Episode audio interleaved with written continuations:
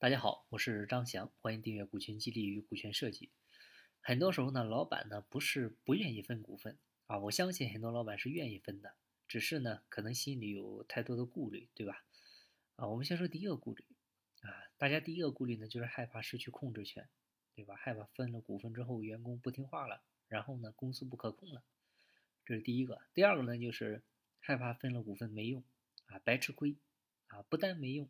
还自己的钱呢分的越来越少了，啊，对吧？所以呢，我们把这两个顾虑呢一说，来打消大家这方面的一些顾虑。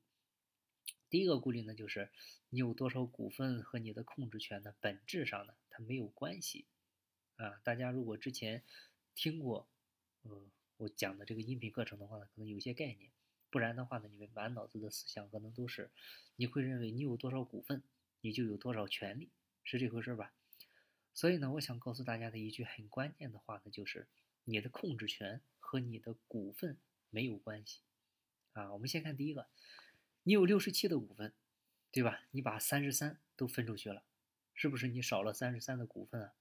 但你告诉我，你对这家企业的控制权还有多少呢？还有百分百吧。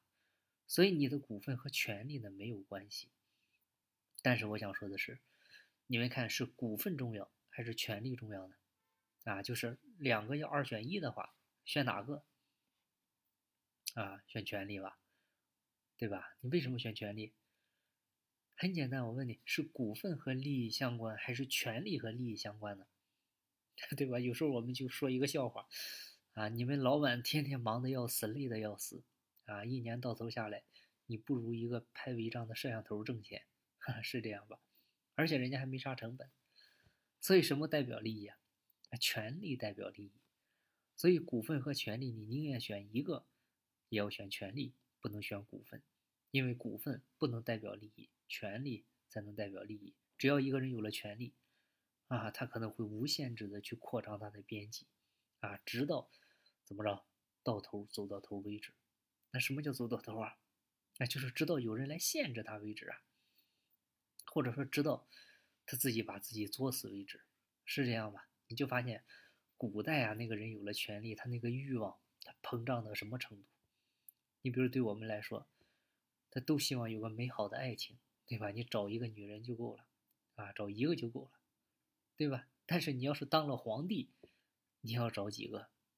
你三宫六院你都想象不到吧？啊，你都想象不到，你当了皇帝以后会这么有想象力，啊，这么有创造力，是这回事吧？哈，所以你会发现。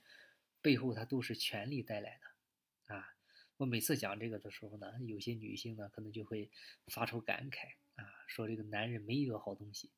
哈，我想说女人也一样，啊，当你做了女王以后，也是一样的，啊，它都是一样的，是这回事吧？所以通过这个，我想说啥呢？就是你看男女之间有爱情吗？对吧？哪有什么爱情呢？无非是法律约束，只让找一个。那找一个叫爱情吗？你权力小吗？你权力大了，哪有什么爱情的，对吧？他天下都是你的，所以这个权力就像病毒一样，它会无限扩张，啊，你迟早会得病。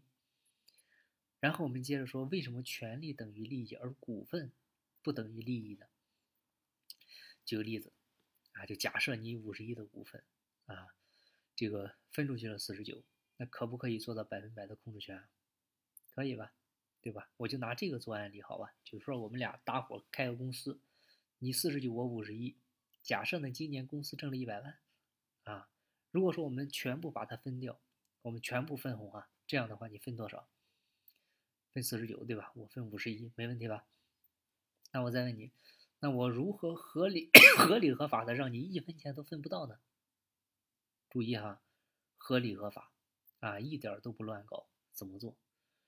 啊，不分不行，你不分才叫乱搞，啊！有人提到叫利润转移，你注意哈，那个可别说利润转移，那个名词叫关联交易，啊，你就比如说，假设啊，我们是开工厂的，我们需要买原材料，对吧？但是问题来了，这家公司你说了算还是我说了算？那我说了算，那是不是我来决定买哪家公司的原材料？那我能不能让我的小兄弟去成立一个原材料供应公司啊？能明白我的意思了吧？那这样的话，由于我说了算，那这原材料从谁家买啊？肯定从我这家小兄弟这家买吧？那按贵的买是按便宜的买呢？肯定按贵的买嘛。那你这样一贵一买，咱家还有利润吗？他就没有了吧？啊，你这样利润可能就剩个一块钱，你分四毛九，我分五毛一，是这回事吧？那问题是那一百万跑哪去了呢？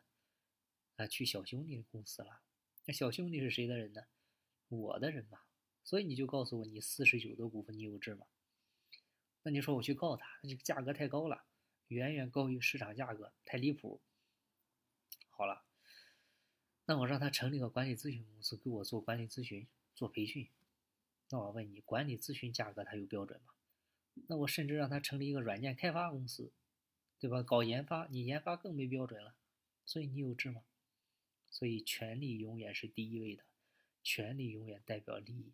而不是股份代表利益啊！好了，我们今天的分享呢就到这儿，希望对你有收获。有更多股权或者管理方面的问题，欢迎加我微信详细沟通。